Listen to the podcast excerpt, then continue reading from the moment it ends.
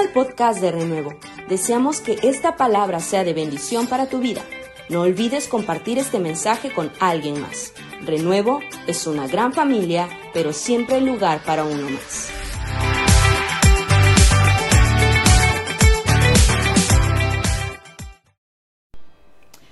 Todos enfrentamos crisis o tormentas a lo largo de nuestra vida. Crisis personales, crisis familiares, de pareja, económicas y hasta existenciales. O como en estos días en los que estamos viviendo una crisis de enfermedad, de pandemia, de muerte, aún a nivel mundial. Ahora, podríamos decir que las crisis son completamente inevitables, pero también son relevantemente necesarias, ya que las crisis sacan a relucir nuestro carácter. Algunos de nosotros cuando pensamos en crisis, pensamos que es el momento de más eh, caos que podemos tener en la vida y aún preferimos de una manera quizás aún evitarlas o aún prescindir de atravesar por algo así. Así que dicho de otra manera, las crisis descubren el temple del que tú y yo estamos hechos. A menos que podamos nosotros descubrir cómo vamos a reaccionar en medio de las crisis, es como también podremos también descubrir de qué estamos hechos. Hace algún tiempo un amigo nuestro nos narraba una anécdota hablándonos de una experiencia que él tuvo. Él vivía en un pueblo del sureste del país y tenía una bicicleta con la cual se transportaba. Él usaba esa bicicleta para ir a cualquier parte en, toda su ciudad y un día la bicicleta se le rompió un tornillo. Así que decidió quitarlo e ir al lugar donde venden los tornillos, a la tornillería, y pedir una refacción para poder volver a hacer uso de su bicicleta. Cuando llegó y se acercó al dependiente del almacén, él miró el tornillo que éste le ofrecía y le enseñaba y entonces él le dijo que necesitaba eh, que, que le pudieran surtir. La persona le dijo, ok, sí, lo tenemos. Así que él preguntó cuál es su precio y le dijo, cuestan tres por tanta cantidad pequeña de dinero, aproximadamente 20 pesos. Así que él, satisfecho, dijo, bueno, que quería por lo menos unos seis para tener un poquito de refacción en casa. Sin embargo, mientras el dependiente venía con su producto, él se quedó mirando frente al estante que tenía allí delante de él y se dio cuenta que había un tornillo muy parecido, completamente similar al que él estaba pidiendo solo que este estaba dentro de un, de un contenedor y era un tornillo único. Así que cuando el dependiente regresó con las piezas que él le había solicitado, él sin querer quedarse con la duda le dijo, oye, ¿y ese tornillo que tienes allí no es exactamente como el que yo estoy pidiendo? El dependiente le dijo, sí, es exactamente igual, pero no es lo mismo. Entonces él le dijo, bueno, ¿cuál es la diferencia? Le dijo, bueno, para empezar, el material del cual está hecho. Número dos, ¿para qué va a ser utilizado? Y número tres, su precio. Él le dijo, bueno, ¿cuál es la diferencia? Dijo, bueno, es que usted me está solicitando tornillos para una bicicleta. Por eso es que son tan económicos. Pero el tornillo que usted ve colgado en el estante es un tornillo que está hecho en una capacidad mayor porque es para un tráiler.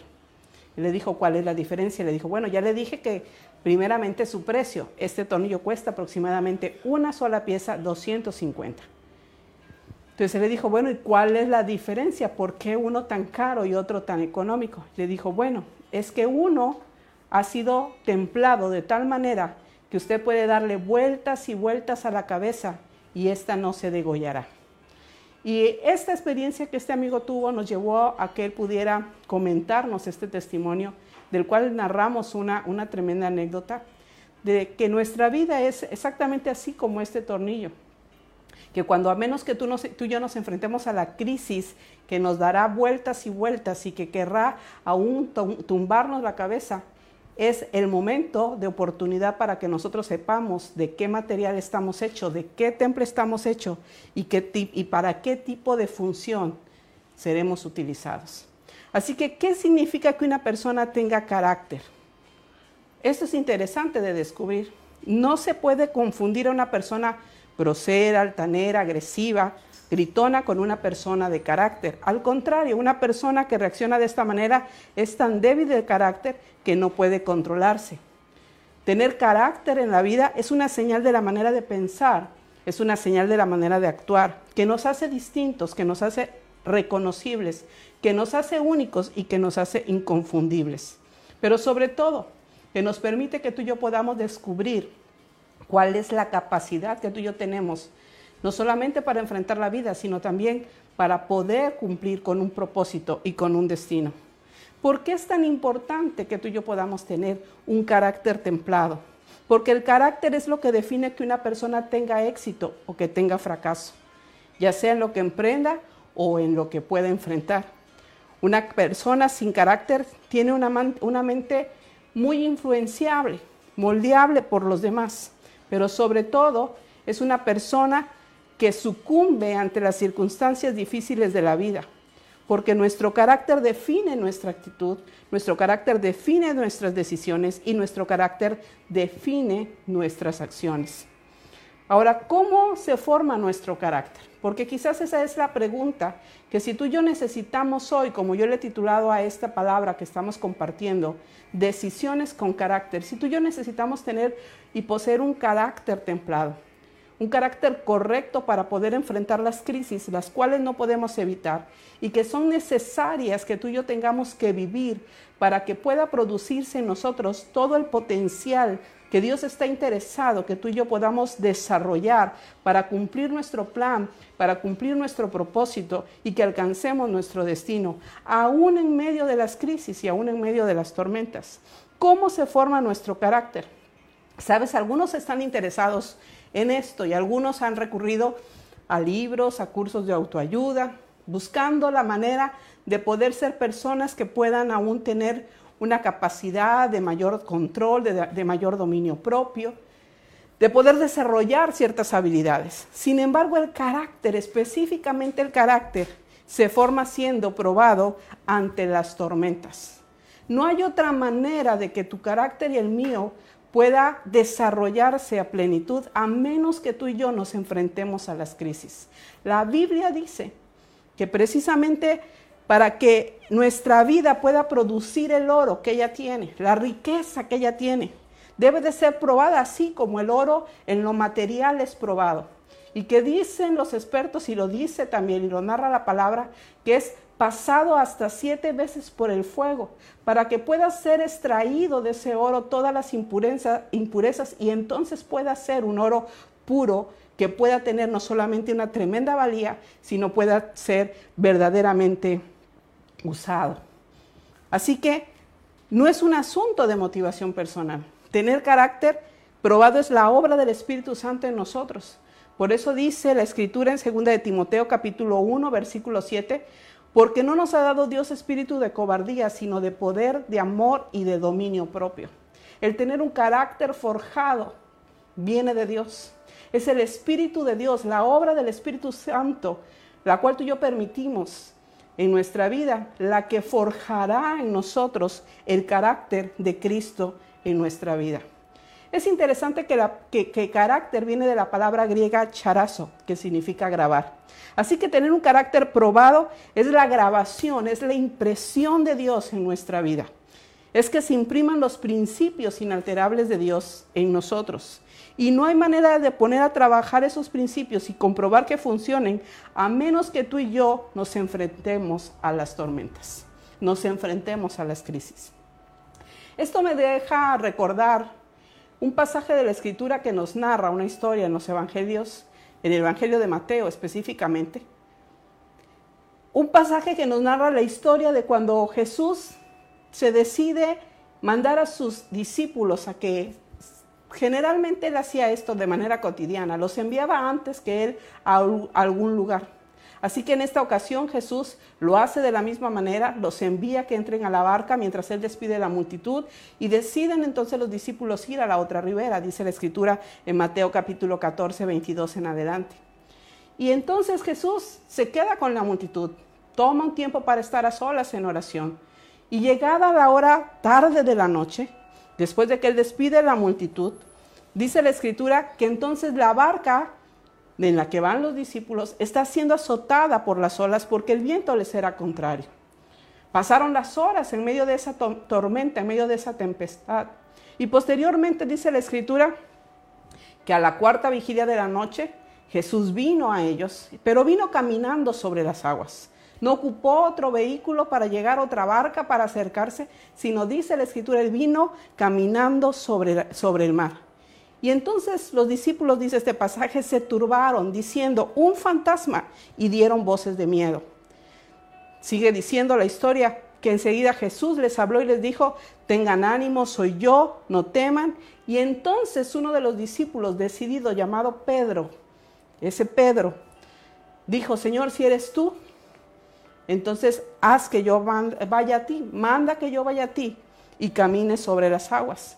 Y el Señor Jesús le dijo, ven. Y descendiendo Pedro de la barca andaba sobre las aguas para ir a Jesús. Pero al ver el fuerte viento, tuvo miedo y comenzó a hundirse, diciendo, dando voces, diciendo, Señor, sálvame. Al momento Jesús, extendiendo la mano hacia de él, le dijo, hombre de poca fe, ¿por qué dudaste? Y cuando todos subieron, ellos subieron a la barca, se calmó el viento, entonces los que estaban en la barca vinieron y le adoraron diciendo, verdaderamente este es el Hijo de Dios. Cuando una crisis llega, ¿con qué tipo de carácter tú y yo la enfrentamos? Es interesante que este pasaje que, he narrado, más que leído, de este escenario donde están los discípulos yendo a una comisión a la que Jesús les envía, ellos están allí metidos en medio de una tormenta. Ahora, es interesante plantearnos esta pregunta que hacían hace un momento. ¿Cómo reaccionamos ante la crisis? ¿Con qué tipo de carácter tú y yo actuamos? Porque cuando enfrentamos las tormentas, cuando enfrentamos las crisis, algunos de nosotros huimos hacia todos los sentidos, pero sin sentido. Otros más nos paralizamos por el miedo.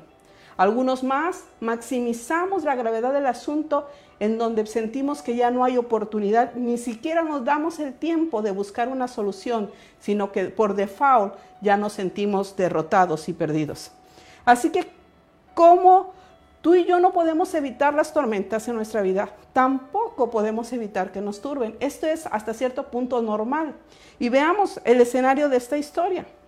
Los discípulos, en medio de la tormenta que ya representaba una crisis, por supuesto, que tenían que enfrentar, pero que quizás era una crisis a la que ellos de alguna manera estaban, algunos de ellos estaban acostumbrados, porque algunos de ellos recordemos que eran pescadores, así que no era la primera tormenta a la que ellos se enfrentaban. Ellos muy probablemente habían tenido otra oportunidad de estar en alta mar con una tormenta parecida y sabían cómo enfrentarla, sabían qué hacer en medio de ella. Dice la escritura, ya la barca estaba en medio del mar azotada por las olas porque el viento era contrario. Pero hasta allí no se está mostrando ningún tipo de perturbación en la vida de los discípulos. El problema surgió cuando ya en medio de esa crisis las cosas se salen del control. Porque más adelante dice, más a la cuarta vigilia de la noche, Jesús vino a ellos andando sobre el mar y los discípulos viéndole andar sobre el mar se turbaron. Ellos se turbaron ante lo desconocido porque hasta cierto punto era normal que la crisis trajera perturbación. Y es normal en nuestra vida que traiga perturbación, porque la crisis es precisamente eso, la interrupción grave y momentánea de nuestro estilo común de vida, de nuestro estilo normal de vida que se origina de una situación inesperada para la cual tú y yo no estamos preparados y que muy probablemente nos generan problemas para los cuales nosotros no tenemos las respuestas habituales, acostumbrados. Así que ante la crisis lo primero que sucede es un golpe emocional. Lo primero que pasa es porque estamos pasando por este tipo de problema. Y eso fue lo que sucede en la vida de los discípulos. Su ánimo se vio alterado, confundiéndoles hasta llegar a pensar que Jesús era un fantasma. ¿Ha escuchado usted alguna ocasión esta frase que tomar decisiones en medio de la crisis es lo peor que usted puede hacer. Y es una realidad. Y eso es porque lo hacemos en razón de nuestro carácter.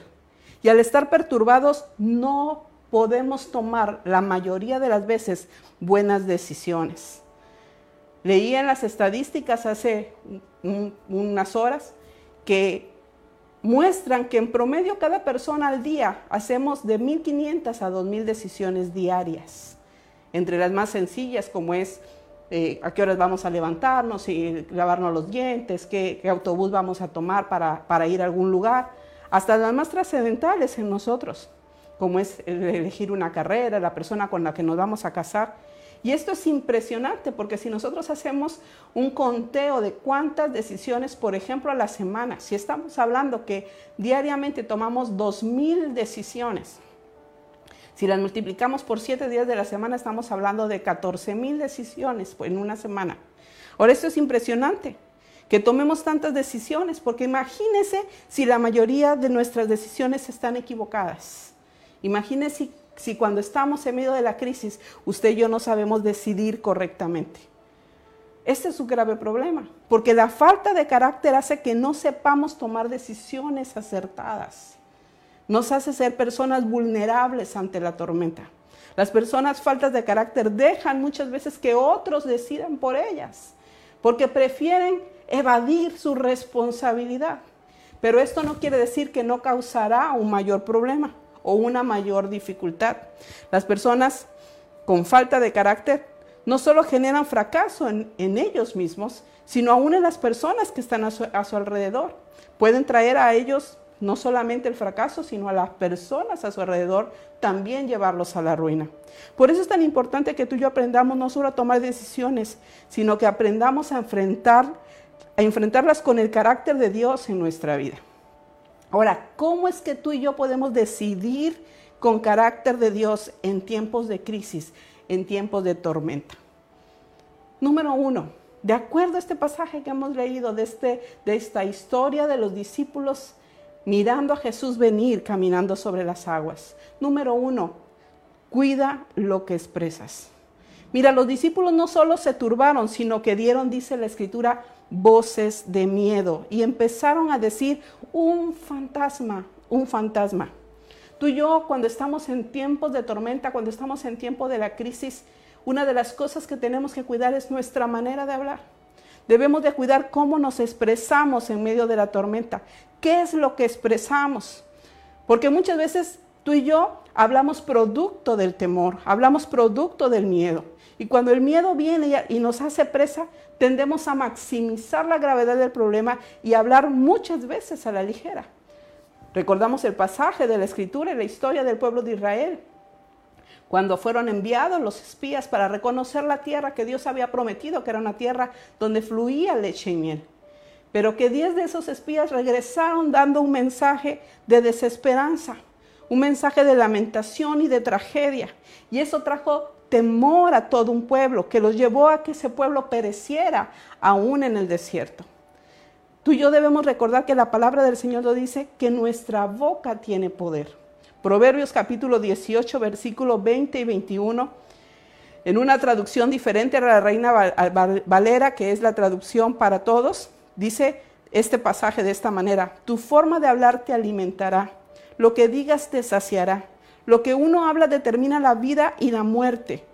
Que se atengan a, las consecuencias los que no miden sus palabras. Tú y yo necesitamos cuidar lo que confesamos. Necesitamos cuidar en medio de las crisis y de la tormenta de qué estamos alimentándonos no solamente a nosotros, sino también a los que nos escuchan.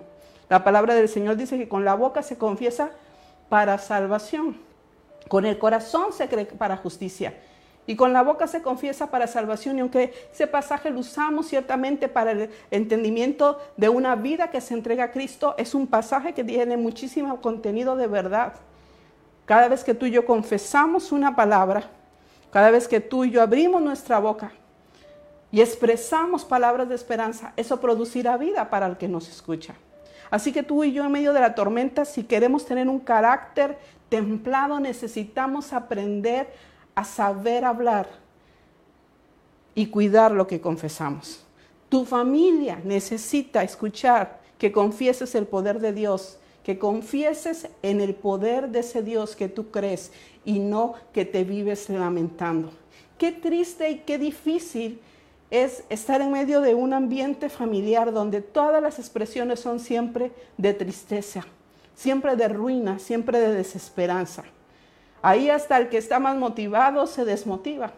ahí hasta el que está con más ganas de querer eh, pensar en grandes sueños pierde los sueños o la posibilidad de progresar, porque se mira limitado.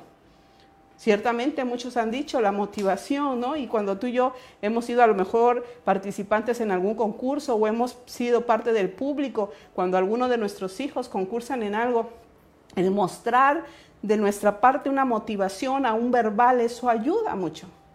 ¿Cuánto más expresar palabras de fe y no de, de duda? ¿Cuánto más expresar palabras de fe y no de desaliento? ¿Cuánto más expresar palabra de fe que declara el poder de Dios y no de incredulidad que nos lleva al fracaso. Algunos de nosotros recibimos en algún momento a lo mejor un diagnóstico médico. Esa es una crisis que tú estás enfrentando. Y el momento, lo primero que sale a veces es el pensamiento en nuestra cabeza. Porque siempre que nos enfrentamos a, lo que no podemos controlar, eh, viene a nuestra vida la turbación, viene el temor y eso es natural. Sin embargo, sí podemos controlar y decidir cómo nos expresamos ante esa crisis.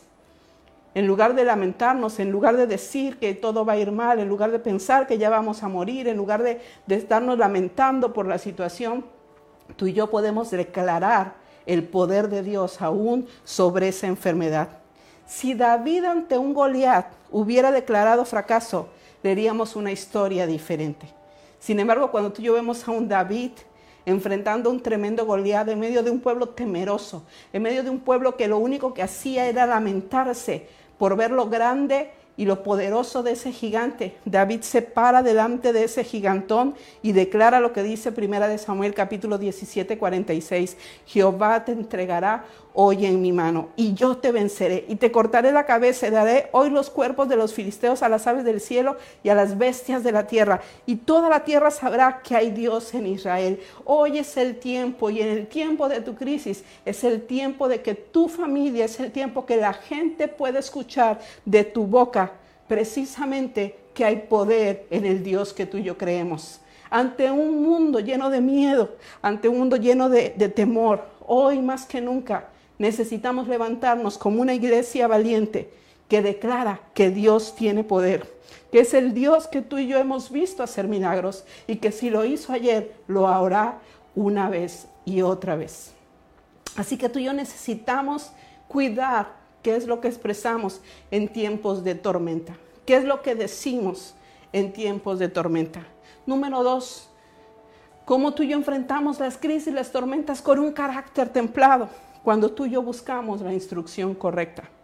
Este pasaje que estamos eh, meditando en él dice que después de que ellos expresan que hay una tremenda, que, Jesús que viene sobre las aguas eh, es, es un fantasma, entonces Jesús abre su boca y le dice enseguida, no teman, tengan ánimo, no tengan, no teman. Y entonces al escuchar la voz de Jesús, Pedro reacciona y responde, Señor, si eres tú, manda que yo vaya a ti sobre las aguas. Y el Señor le dice, ven, qué importante es que en medio de la crisis, tú y yo permitamos al Señor que Él sea el que dé la instrucción y la instrucción correcta. Cuando enfrentamos crisis, la mayoría de nosotros estamos buscando ayuda de donde sea y de quien sea. Y a veces eso nos lleva a que cometamos mucho más errores. Estamos tan angustiados, estamos tan confundidos, estamos tan desesperados que estamos tratando de recurrir a cualquier, como dicen por ahí, a cualquier santo nos arrimamos para buscar la solución ante nuestro problema, pero en medio de tu tormenta, en medio de la crisis, Tú y yo tenemos que tomar decisiones de carácter y con carácter e ir y buscar al Señor para hallar la respuesta oportuna y la respuesta correcta. Pedro al escuchar que era Jesús supo que él era su respuesta. Estaban en medio de una tormenta, estaban en medio de un, de un momento de temor, estaban en un momento de caos, estaban en medio de un momento de desesperación. Pero cuando Pedro oyó la voz de Jesús y se aseguró que era Jesús el que venía sobre las aguas, la expresión de Pedro habla de una forma de actuar poderosa. Pedro le dice, si eres tú, haz que yo vaya a ti sobre las aguas. Mira, no le dijo, apúrate a venir Jesús y ayúdanos. Jesús camina más rápido y entra a la, barca para que se detengan las olas. Él decide actuar de una manera extraordinaria. En medio de tu crisis, no te muevas por el temor. No actúes a tontas y locas como muchas veces hemos dicho.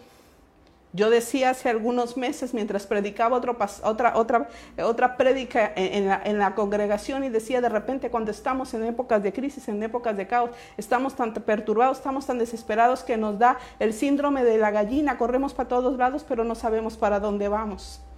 Y muchos de nosotros hacemos eso. Estamos pidiendo consejo aquí y allá, buscando una respuesta. Y aunque ciertamente la escritura dice que en la multitud de consejos hay sabiduría, no hay mejor instrucción que la que viene de la misma boca de Dios. Porque Él conoce la situación exacta. Él sabe lo que tú necesitas en, en este momento que estás viviendo. Así que tú y yo necesitamos decidir. Decidir con carácter y decidir buscar la instrucción correcta y en la persona correcta. Porque algunos de nosotros, producto de la perturbación, corremos en todos los sentidos, pero sin sentido. Tú y yo necesitamos clamar a Él y escuchar la instrucción que tiene que darnos. Oír la voz de Jesús nos evitará que tú y yo cometamos imprudencias. Y evitará que tú y yo cometamos errores. Porque en las crisis nuestra visión se nubla y perdemos muy fácilmente la dirección. Y sin dirección y sin la persona correcta que nos guíe, podemos tomar las decisiones más incorrectas de nuestra vida. Y al rato el problema no es la crisis que enfrentamos, sino las, las consecuencias que tú y yo tenemos que lamentarnos por actuar de una manera así, incontrolada. Necesitamos acudir a Jesús porque Él no solo conoce el camino por donde seguir, él es el camino que nos sacará de la tormenta, pero también es el camino en el que tú y yo tenemos que llegar. Él nunca perdió el sentido, ni mucho menos ha perdido la dirección, ni perdió la dirección de su destino. Cuando Jesús vivió la crisis más dura que humanamente tuvo que enfrentar rumbo a la cruz, Él estuvo claro a dónde Él iba, pero también hasta dónde tenía que ir. Y al final de esa crisis también estaba bien claro de lo que produciría para ti, para mí. Él nunca ha perdido el control del mundo. Él nunca pierde el control en ninguna situación. Mucho menos está perdiendo el control de cuidar tu vida, de tu casa, tu familia. Porque dice la escritura que Él te tiene en su mano y de ahí nadie puede arrebatarte. Así que tú y yo tenemos que tener claro, Él sabe hasta dónde necesitamos ser probados para que pueda producir lo que quiere producir en nosotros.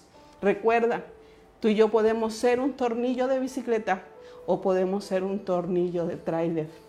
Que no importa cuántas, cuántas crisis enfrentemos, a cuántas veces nos, nos den vuelta la cabeza, no seremos degollados y no pereceremos. Número tres, cómo yo tengo que decidir con carácter probado en medio de mis crisis, dando pasos contundentes de fe. Este pasaje sigue narrando y dice que después de que Pedro le pide a Jesús, Jesús le dice, ven, ir a él, Jesús le dice, ven. Entonces dice la escritura, y descendiendo Pedro de la barca, anda sobre las aguas para ir a Jesús.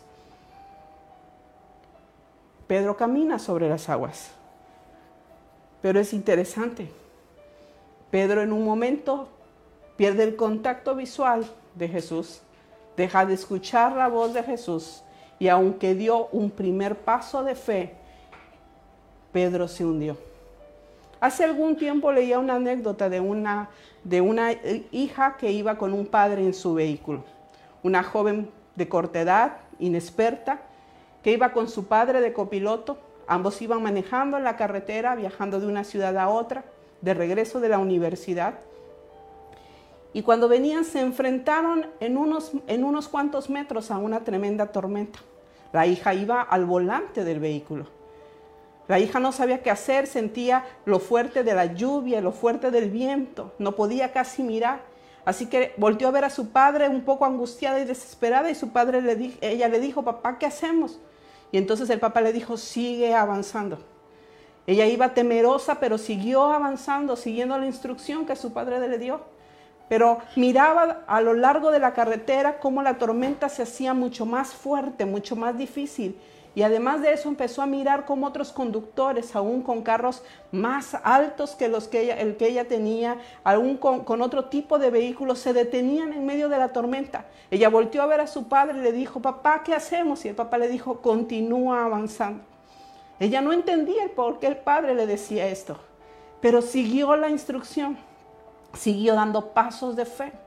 Y posteriormente, cuando pasaron algunos cuantos minutos, en un instante la tormenta quedó atrás y ellos quedaron con un cielo despejado.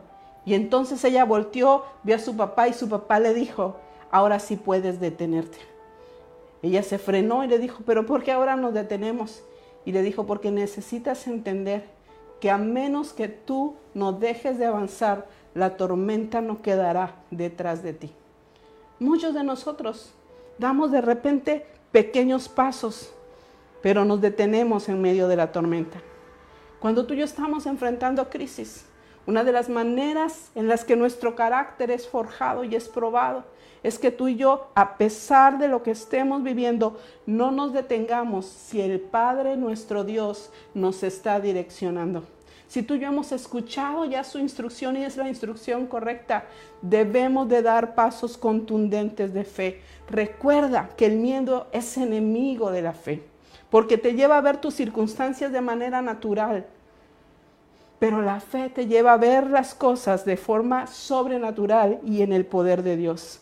Una persona de carácter no se doblega ante otros por miedo, ni ante sus propias emociones.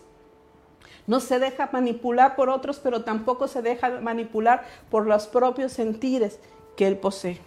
Una persona de carácter es aquella que tiene una firmeza en sus convicciones. Es una persona que su sí es sí, su no es no, que tiene firmeza en sus tomas de decisiones y en sus acciones. Mateo capítulo 5, 37 dice, pero sea vuestro hablar sí, sí, no, no, porque lo que es más de esto, de mal procede. La persona de carácter, que tiene carácter, son personas confiables, pero también respetadas. No son alguien impulsivo. No es alguien que se mueve por el impulso, pero tampoco tiene un carácter voluble. El impulsivo actúa producto de un arrebato. El voluble cambia constantemente su parecer. Y esta era una de las situaciones de debilidad de carácter que tú y yo vemos en los inicios en la vida de Pedro. Un Pedro que habla muy a la ligera, un Pedro que dice las cosas antes de pensar, un Pedro que, que, no medita cómo actúa, un Pedro que a pesar de que tiene fe, por momentos se resiste a continuar. Pero una persona con carácter de Dios, sobre todo son personas de fe que se mantienen aún en medio, en medio de la tormenta. Qué impresionante es este pasaje. Algunos hemos admirado y ha sufrido, una de repente controversia en este pasaje porque algunos admiramos ese Pedro que caminó sobre las aguas y algunos lo critican o lo criticamos, ¿verdad? Diciendo, sí, pero se hundió. Yo prefiero quedarme con el que caminó y aprendió. Pero qué tremendo ejemplo nos dejó Pedro. Un Pedro que caminó sobre las aguas, pero que aún tú y yo podemos aprender de su error, pero que no se mantuvo dando pasos de fe. Cuando tú y yo vamos al libro de los reyes y leemos historias como la del rey Joás, en tiempo de Eliseo, donde dice la escritura que está Eliseo a punto de morir. Entonces Joás se siente atribulado y lamentando la pronta muerte de Eliseo, decide recurrir a él y le expresa que está triste, porque él es un padre para el pueblo de Israel. Así que Eliseo le entrega un atado de flechas a Joás y le dice que lance y abra la ventana y que lance flechas dando declaraciones de victoria sobre Siria, su enemigo. Y luego la segunda instrucción que viene de parte de Dios para la vida de este rey es que tome ese atado de flechas y golpee el piso hasta ganar. Y dice la escritura en este pasaje que entonces el rey Joás golpea una, dos, tres veces, pero se detiene. Y entonces Eliseo se enoja y se lamenta y le dice, ¿por qué golpeaste solamente tres ocasiones? Si hubieses golpeado cinco, hubieses golpeado seis, hubieses derrotado para siempre a tu enemigo. Así que tú y yo necesitamos aprender a golpear y a continuar en medio de la tormenta sin detenernos hasta que veamos la victoria en nuestra mano. Santiago capítulo 1 versículo 6 al 7 dice, pero pida con fe no dudando nada, porque el que duda es semejante a la ola de la mar, que es arrastrada por el viento y echada de una parte a otra. No piense pues quien tal haga que recibirá cosa alguna del Señor. El que tú y yo tengamos ese doble ánimo, el que no, no tengamos una definición, en que nuestros pasos sean impulsivos pero no sean contundentes, no nos dará muchas veces la victoria, aunque el Señor ya nos las entregó. Tú y yo necesitamos terminar con la victoria en nuestra mano. Pedro decide dar el paso de fe y le dice, si eres tú Jesús, haz que yo vaya a ti, camine sobre las aguas. Y el Señor le dice, ve. Y entonces Pedro camina, pero después vuelve a escuchar sus circunstancias, vuelve a oír lo terrible de la tormenta, vuelve a escuchar el viento, vuelve a, a ver lo grande de las olas y entonces sus pasos se detienen. Tú y yo debemos de mantenernos en fe, confiando que el Dios Todopoderoso que nos ha dicho ven, que nos está diciendo avanza, no importa si la tormenta se vuelve más difícil, no importa si la crisis se vuelve más, más catastrófica, Él está haciendo una obra en nuestra vida y tú y yo miraremos su poder. David no se conformó con solamente ir y darle en la cabeza a Goliat. David declaró y dijo, hoy el Señor te entregará en mi mano y yo te venceré y tendré en mi mano tu cabeza y daré a comer tu carne y la de los filisteos a las aves de los cielos. Él no se conformó hasta que tuvo en su mano la cabeza de un Goliat. Cuando tú y yo vemos esto nos damos cuenta entonces y aprendemos la lección como Pedro la aprendió.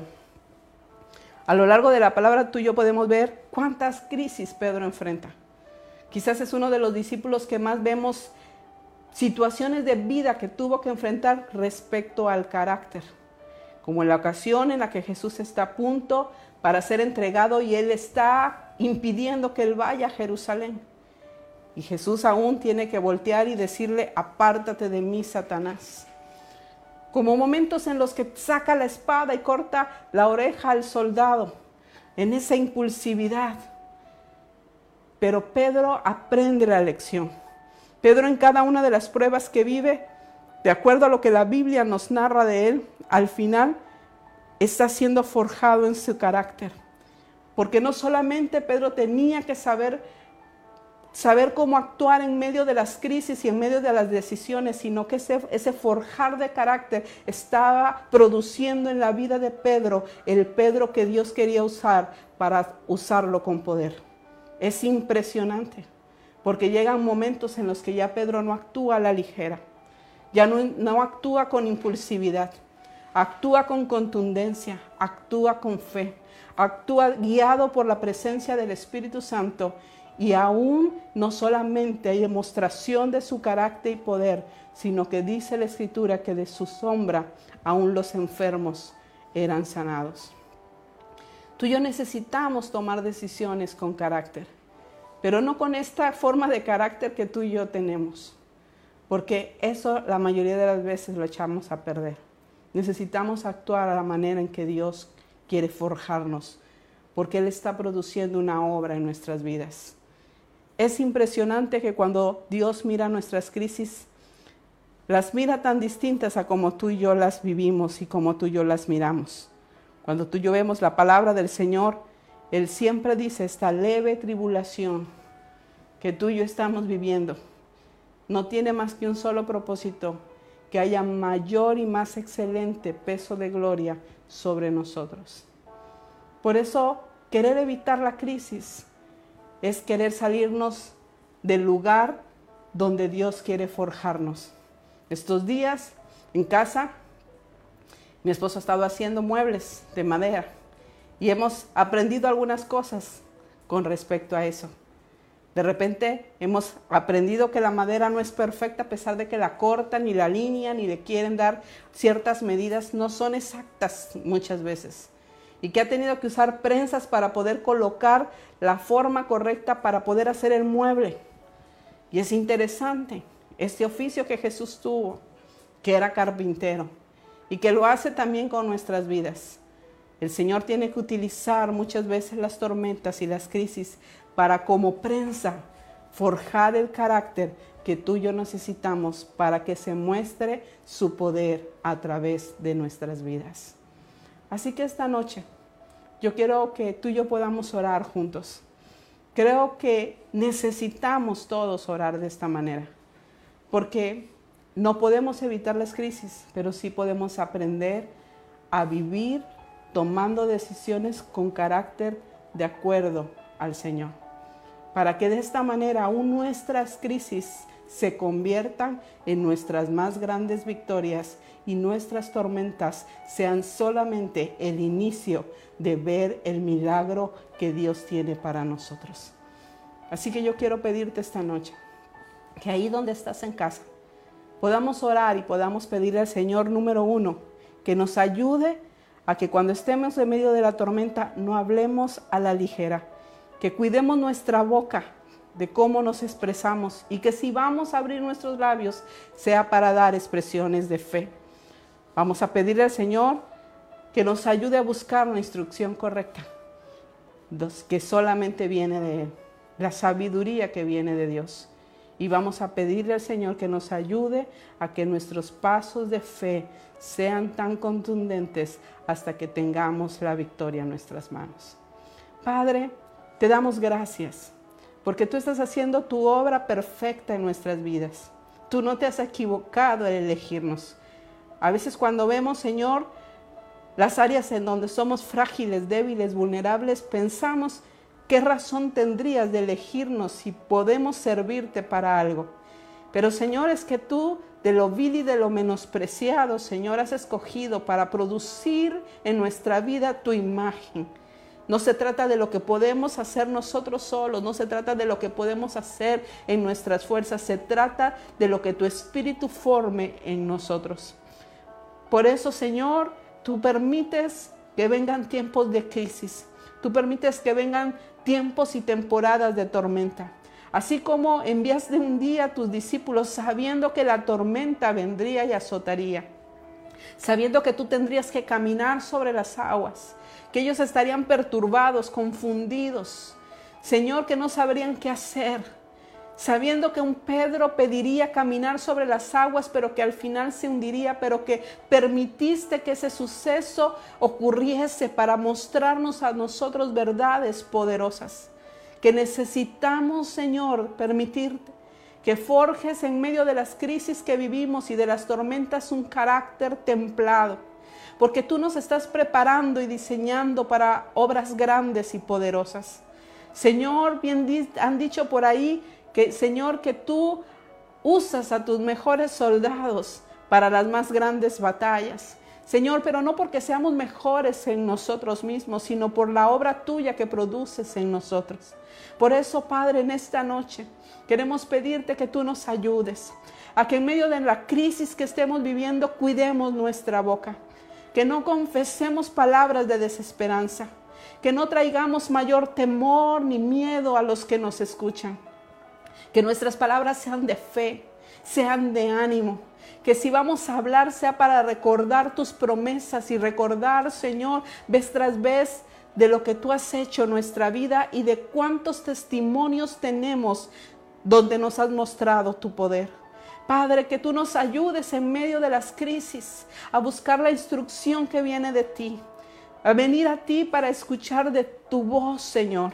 Que aunque ciertamente es bueno cuando oímos el consejo del Padre, del amigo, del tutor, del mentor, pero no hay mejor instrucción que la que viene de tu palabra. Señor, ayúdanos a recurrir a ti y que vengamos como Pedro lo hizo, diciendo si eres tú, Señor, haz que yo vaya a ti y que escuchemos tu voz decir, ven. Señor, que podamos escuchar la instrucción para saber el momento oportuno y la instrucción correcta de cuándo actuar y de qué hacer, para que entonces no cometamos mayores errores, para que nuestras decisiones sean contundentes y no sean imprudencias. Que no tengamos que lamentar, Señor, al final no solamente el haber atravesado la crisis, sino las consecuencias que la mayoría de las veces resultan dolorosas sino que sepamos actuar adecuadamente, porque si buscamos de ti la dirección, aunque nosotros nos encontremos sin sentido y sin orientación, tú nos llevarás al puerto seguro. Padre, y ayúdanos a tener una fe contundente que nuestra fe no mengue, que nuestra fe no se debilite, que cada día nuestra fe pueda estar establecida en tus promesas. Señor, que vayamos, Señora, y que podamos avanzar en medio de la tormenta y en medio de la crisis hasta que obtengamos la victoria. Que no nos detengamos a la mitad, que Señor, que no que no nos extraviemos, que no nos perturbemos por lo que está sucediendo a nuestro alrededor, que si tú nos has dado la instrucción, entonces hagamos conforme lo que tú nos has hablado hasta concluir para entonces poder disfrutar de la bendición. Señor, ayúdanos. No queremos que tú nos digas ¿por qué dudaste? No queremos escuchar de tu boca, ¿por qué tuviste poca fe? Danos ayuda, Señor, para tener la fe suficiente hasta ganar, golpear hasta ganar, Señor, para que nuestros enemigos sean vencidos y para que tú puedas forjar de nuestra vida el carácter de alguien que no solamente se enfrenta a la tormenta, sino que continúa hasta que puede, Señor, tener la victoria en su mano. Padre, gracias, porque ciertamente no podemos evitar las crisis, pero sí podemos aprender cómo actuar. Y hoy te pedimos que tú nos des de tu sabiduría y que esta palabra, Señor, se vuelva tan verdad que cada día de nuestra vida la pongamos en práctica, porque no podemos evitar que la tormenta venga, pero sí podemos saber cómo enfrentarla en el nombre poderoso del Señor. Gracias por la obra que tú estás haciendo en nosotros. Tú estás forjando en nuestra vida el carácter. Tú estás trayendo en nuestra vida el temple. Tú nos estás haciendo, Señor, instrumentos útiles para la tarea y la batalla que tú nos estás encomendando. Ayúdanos, Señor, en el nombre poderoso de Jesús. Amén.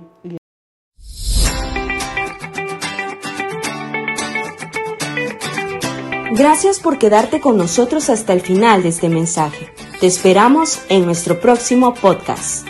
Renuevo es una gran familia, pero siempre hay lugar para uno más. Bendiciones.